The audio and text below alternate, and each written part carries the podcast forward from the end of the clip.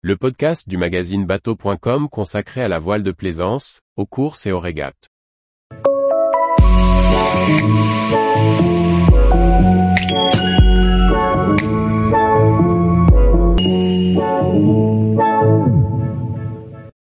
Classe ultime, quels sont les programmes des écuries pour l'hiver 2022 Par Chloé Tortera.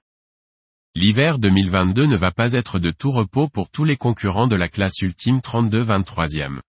Après une route du Rhum éprouvante pour les organismes, certains vont bénéficier de plus de repos que d'autres.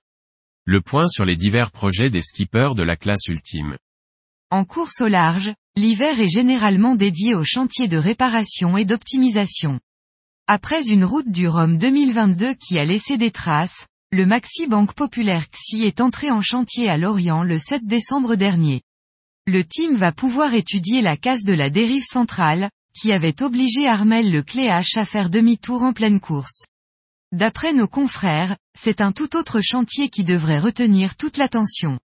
Arrivé à Concarneau, son port d'attache, le 28 novembre 2022, SVR Lazartigue est à son tour entré en chantier d'hiver.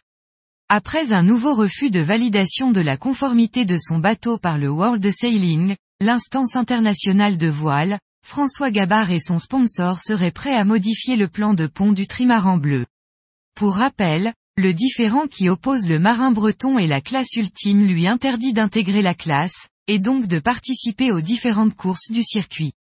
Il serait dommage qu'un bateau aussi performant soit cantonné à des séries de records, à l'image de Spindrift, trop grand pour intégrer la classe. Affaire à suivre donc. Certains ont fait le choix de consacrer leur hiver à des tentatives de records. Ainsi, Charles Caudrelier, Franck Camas et leur équipe attendent une bonne fenêtre météo pour s'élancer sur le trophée Jules Verne dès le 22 décembre 2022. L'équipage réduit de six marins espère bien battre le record détenu par Francis Joyon depuis 2017. Pour Thomas Coville, l'heure est aussi au record. Entre janvier et avril 2023, le skipper de Sodebo Ultime, 3 s'élancera sur pas moins de 4 transats, dont deux tentatives de record. Celles-ci se feront dans le sens est-ouest, en solitaire puis en équipage sur le parcours de la route de la découverte, entre Cadix et San Salvador, aux Bahamas. Les deux transats retour seront elles aussi sous le même format, solitaire et équipage.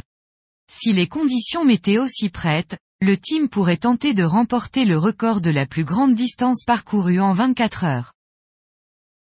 Tous les jours, retrouvez l'actualité nautique sur le site bateau.com.